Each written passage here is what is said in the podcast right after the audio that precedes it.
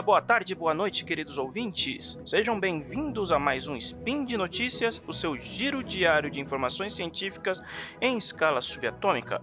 Eu sou Ronaldo Gogoni e hoje, dia 16 Driadan do calendário fake ou dia 11 de abril de 2019 do calendário que vale, Vamos falar um pouquinho sobre segurança da informação, ou mais precisamente das trapalhadas mais recentes de segurança da informação. Os temas de hoje são: a maioria dos aplicativos de antivírus ou firewalls para o Android não faz absolutamente nada, uma nova falha que afeta os processadores Intel Core e a coleção de trapalhadas sucessivas do Facebook. Vamos lá, gente, tudo aqui é muito rápido, sobe a vinheta. Speed Notícias.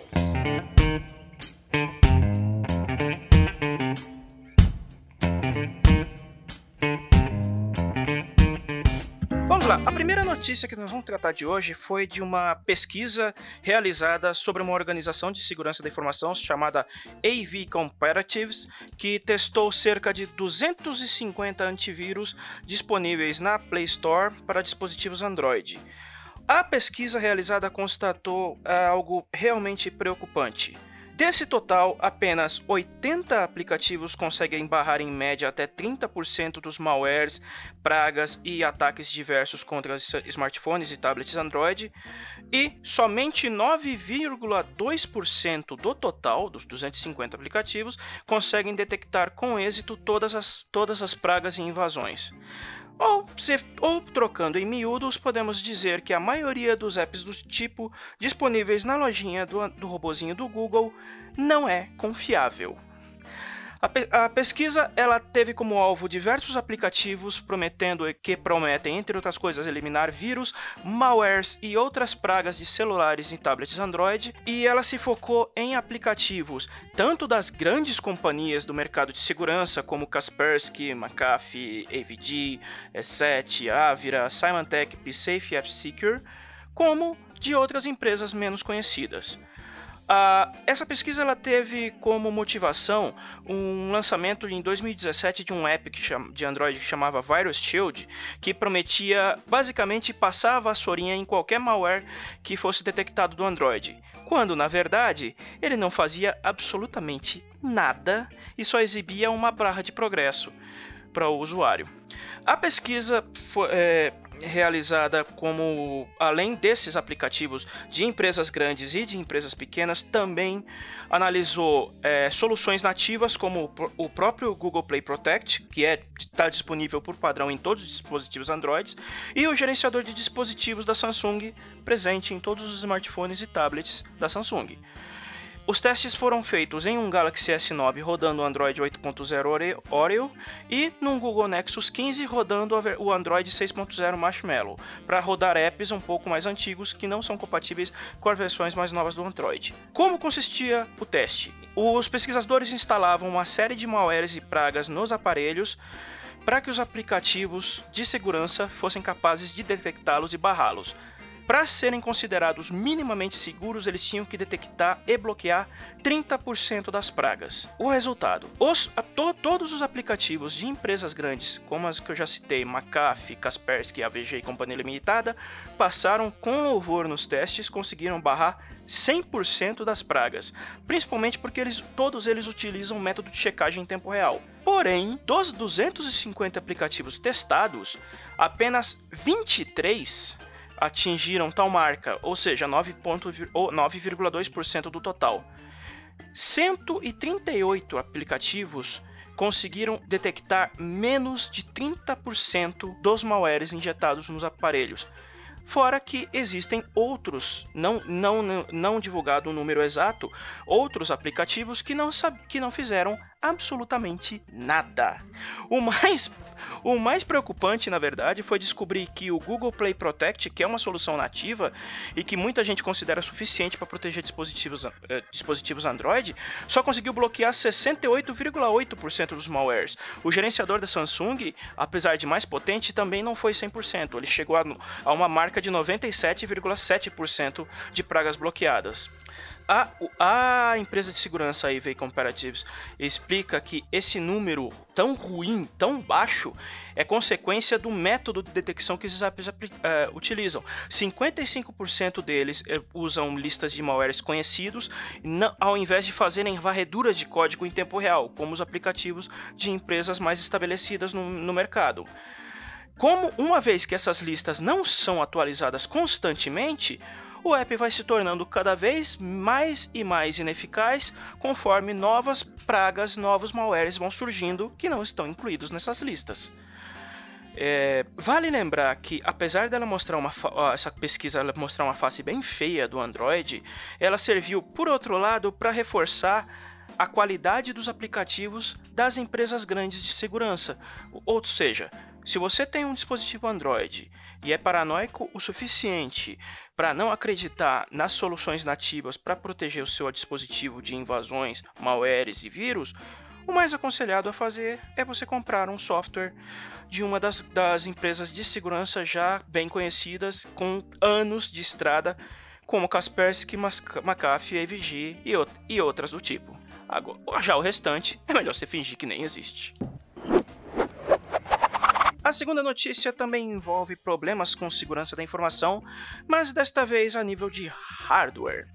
Em 2018, a Intel, a AMD e outras fabricantes de processadores passaram um tremendo sufoco com a descoberta das vulnerabilidades Spectre e Meltdown, principalmente a, a, falha Spectre. O Spectre é dos dois o que mais preocupa os fabricantes de processadores do planeta, porque ela se baseia naquilo que a gente chama de execução especulativa. O, o que, que é execução especulativa? Vamos explicar.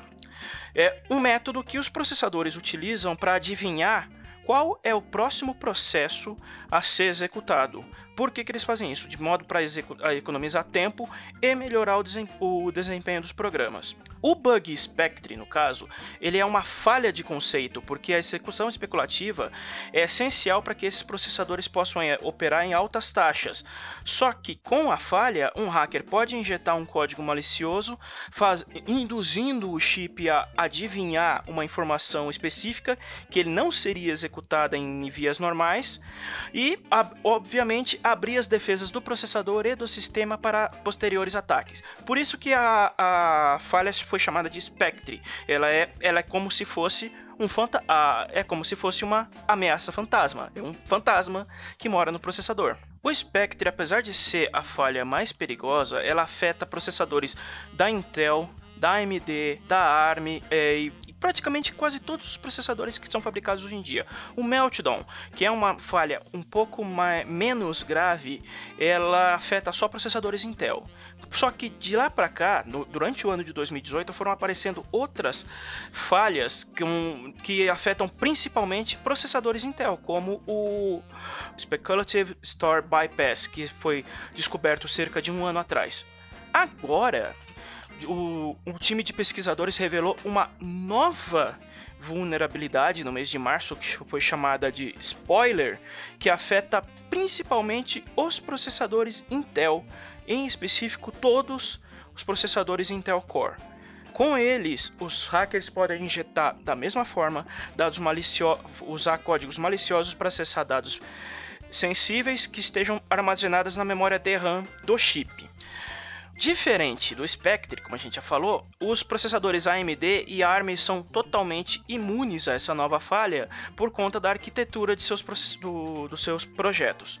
Como que esse spoiler funciona? Ele é, de novo, um bug, uma, falha de, uma falha de design presente em todos os chips da Intel, desde a primeira geração dos dos processadores Core e ele também está relacionado à execução especulativa, só que da, de, da, de uma forma como esses chips lidam com a leitura da memória.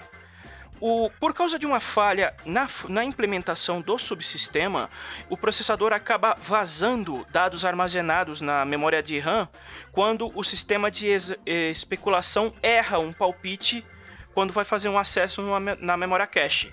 Na memória cache. De forma ideal, a DRAM não deveria ficar acessível, mas como os processadores Core deixam rastros em espaços de tempo fixos, um hacker pode, em teoria, explorar ataques Rollhammer e, e ataques à memória, acessar esses rastros e, ao invés de em dias ou semanas, eles poderiam vencer as proteções do usuário em até minutos ou segundos. Em teoria, um código JavaScript malicioso que possa vir ser injetado no computador de usuário através de um site suspeito pode acessar os dados especulativos vazados, ganha acesso às atribuições dos processos do usuário e com eles pode extrair senhas, chaves criptográficas e uma variedade de outros dados sensíveis. Por isso que essa falha foi chamada de spoiler, porque o processador está falando mais do que devia.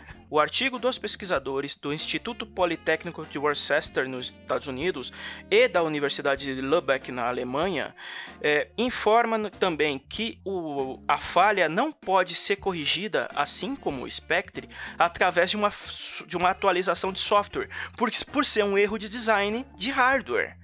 A forma mais garantida, segundo os pesquisadores, de lidar com esse problema é, infelizmente, a mais cara, a mais custosa, a mais trabalhosa para a Intel, que seria remodelar por completo o design de todos os seus futuros processadores, causando um impacto o que poderia até é, a, se fosse o caso de deixar a execução especulativa de lado, é, causar um impacto muito grande nas performa na performance dos futuros chips. Por outro lado, os testes foram conduzidos em processadores da AMD e da ARM, e em ambos os casos, a falha a respeito do spoiler não pôde ser explorada. Então, tanto a AMD quanto a ARM, ou, ou empresas que utilizam processadores de arquitetura ARM, como a Qualcomm ou a TSMC, que fabrica processadores para os celulares, para os iPhones, estão na sombra. Só quem está só quem tá se ferrando de verde e amarelo nesse cenário é a Intel. Na ocasião, no mês passado, um porta-voz da Intel explicou que a empresa acredita que os danos podem ser minimizados com atualizações de software, o que não é tão verdade se você for levar em conta o, como o Spectre atua. O, o, que muitos pesquisadores estão entendendo que a Intel, que já tá, que já tá, se, que já passou o ano de 2018 se complicando com uma falha atrás da outra aparecendo, tá pondo panos quentes para não dar o braço a torcer e admitir de fato de que os processadores dela são muito mais vulneráveis do que os processadores da concorrência. No fim das contas, o convém ficar de olho nas, se você possui processadores Intel, convém ficar de olho em, em atualizações de segurança que a Intel vier a liberar e de, já, já de agora, o spoiler é mais um pepino que a Intel vai ter que descascar, enquanto a ARM e a AMD estão tranquilas só rindo da cara do concorrente.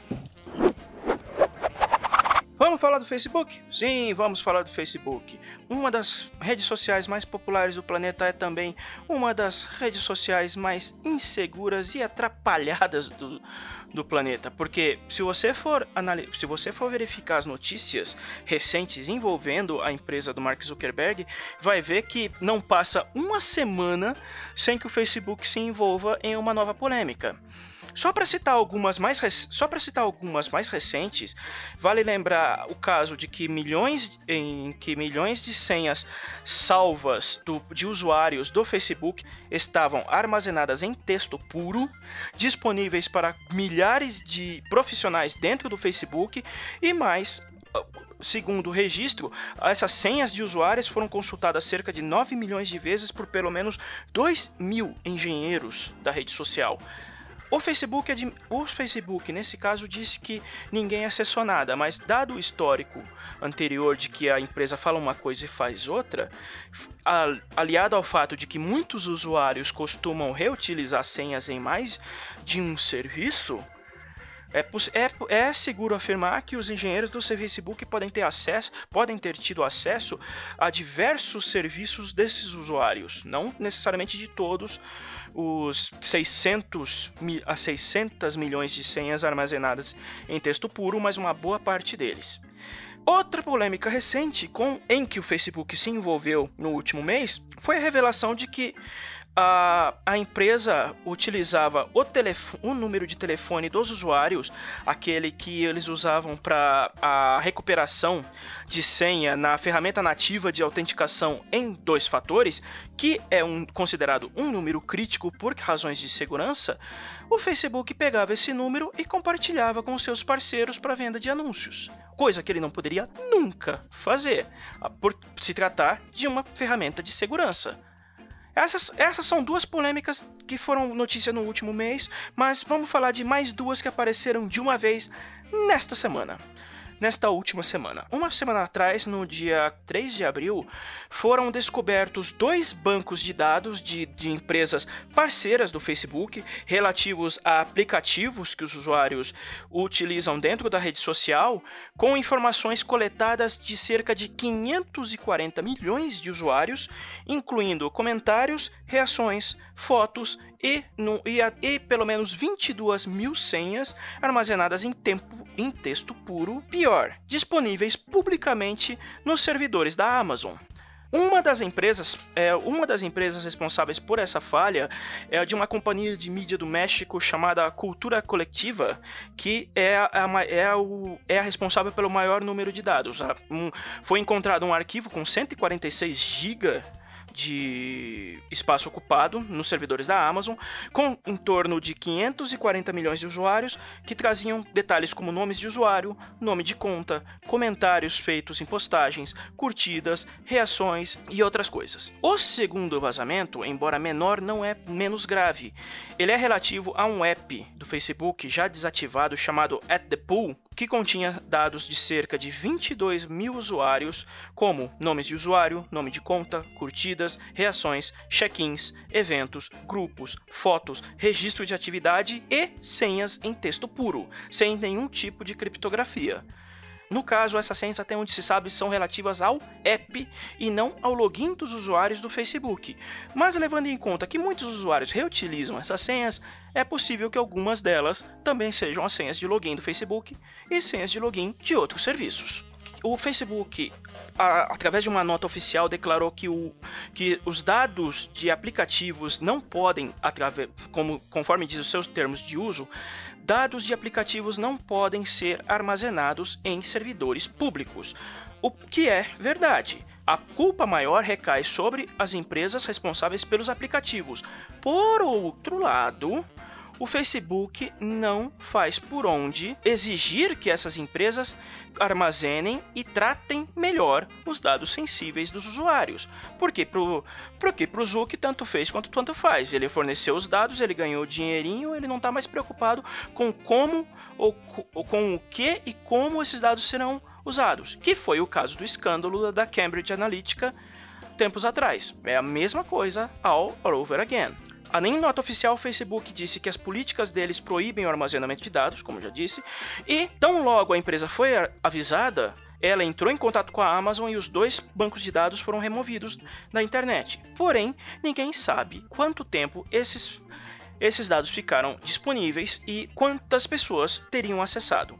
Ao mesmo tempo, o Facebook também meteu os pés pelas mãos, e isso por conta própria, quando, de acordo com um artigo publicado no site The Daily Beast, alguns usuários novos e outros mais antigos, em, em comum entre eles usuários que utilizam contas de e-mail que não são as contas do Gmail que utiliza o método de autenticação OAuth, para fazer login no Facebook. O que acontece? A rede social mandou mensagens para esses usuários solicitando que eles confirmassem suas contas de modo a continuar usando a plataforma. Só que a forma que o Facebook fez isso foi pedir a senha de e-mail pessoal dos usuários, o que não pode ser feito em hipótese alguma, porque é basicamente um ataque de phishing. O Facebook violou praticamente todas as, todas as boas práticas de segurança da informação ao virar para o usuário e pedir que ele enfie a senha do e-mail dele para continuar usando o Facebook.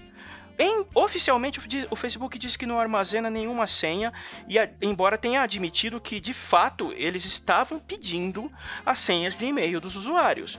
Mas, como reconheceu que o, o método é uma burrada, e realmente é uma tremenda burrada, ela está revendo a prática e passou a solicitar de novos usuários um código que eles vão enviar pro e-mail de cadastro como forma de autenticar, autenticar a solicitação e liberar o acesso à rede social. Porém, mas verdade seja dita, pedir a senha de uso, pedir a senha de e-mail para usuário é uma coisa que não se faz, é uma tremenda burrada, mas como é do Facebook que estamos falando, não surpreende nem um pouco. E por hoje é só, lembrando que os links para todas as matérias citadas no episódio de hoje estão na descrição do post.